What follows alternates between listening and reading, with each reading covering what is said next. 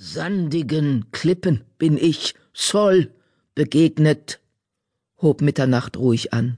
War erste Begegnung.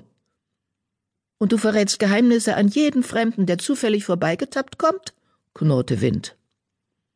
Siehst du nicht, dass du ihm Macht über die Clans verschafft hast, weil du ihm so viel von uns erzählt hast? fragte Donner eindringlich. Wissen nicht immer ist Macht, antwortete Mitternacht. Clans brauchen nicht Verschwiegenheit, um sich zu schützen. Streuner und Einzelläufer sich halten fern, die wissen, dass Clanleben nichts ist für sie. Dieser Einzelläufer hält sich nicht fern, bemerkte Fluss. Clans sich nicht verstecken müssen, insistierte Mitternacht.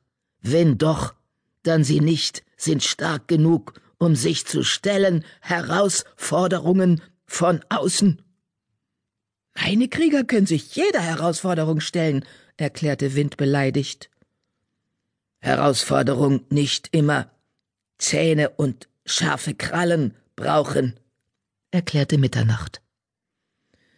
Wind fauchte und ließ mit gesträubtem Nackenfell die Krallen ausfahren. Rede nicht mit mir wie mit einer Idiotin. Du willst nur nicht zugeben, dass du einen riesengroßen Fehler gemacht hast. Die Krieger des Sternenclans haben dir ihre Geheimnisse anvertraut und du hast sie einem Fremden weitererzählt. Ohne dich gäbe es jetzt keine Schwierigkeiten im Schattenclan. Mitternacht erhob sich auf die Pfoten. Zieh deine Krallen ein, kleine Kriegerin, knurrte sie mit rauer Stimme. Dumm ist Streiten mit jemandem, der nicht ist dein Feind. Ein paar Herzschläge lang blieb Wind beharrlich, bis Donner ihr den Schwanz um die Schultern legte. Erst dann zog sie die Krallen ein und trat zurück.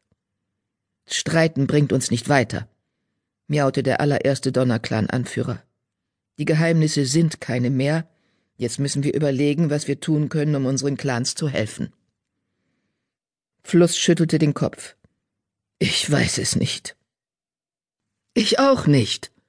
Schatten peitschte frustriert mit dem Schwanz. Am liebsten würde ich dieser undankbaren Dexin an die Kehle gehen, aber das würde jetzt auch nichts mehr ändern.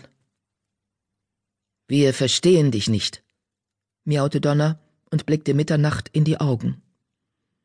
Wir haben unsere Geheimnisse mit dir geteilt, und du hast so viel für unsere Clans getan. Warum willst du sie nun auf diese Weise zerstören? Noch bevor er zu Ende gesprochen hatte, frischte der Wind auf und wehte die Sternenkatzen wie Nebel fort.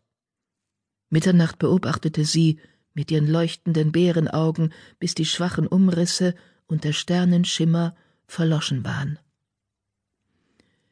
Wenige Schwanzlängen entfernt tauchte hinter einem von Wind zerzausten Busch eine Katze auf, ein unbehaarter Kater mit vorstehenden blicklosen Augen.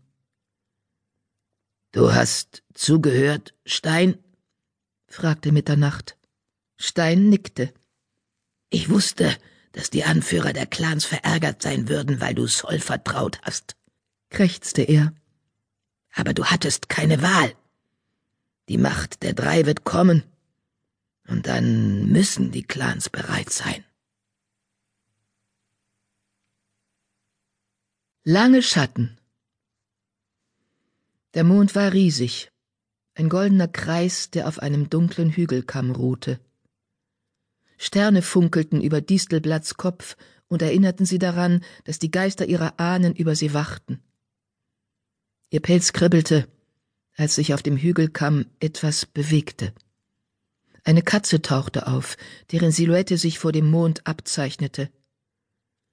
Sie erkannte den breiten Kopf, die pelzigen Ohren und den Schwanz mit der buschigen Spitze. Soll! fauchte sie. Die Katze machte einen Buckel, dann erhob sie sich auf die Hinterpfoten und reckte die Vorderpfoten hoch, als wolle sie mit den Krallen den Himmel zerkratzen. Sie sprang in die Luft und wurde dabei so riesig, dass sie den Mond und die blinkenden Sterne verdeckte. Distelblatt duckte sich zitternd in der Finsternis. Schreie des Entsetzens erhoben sich überall um sie herum.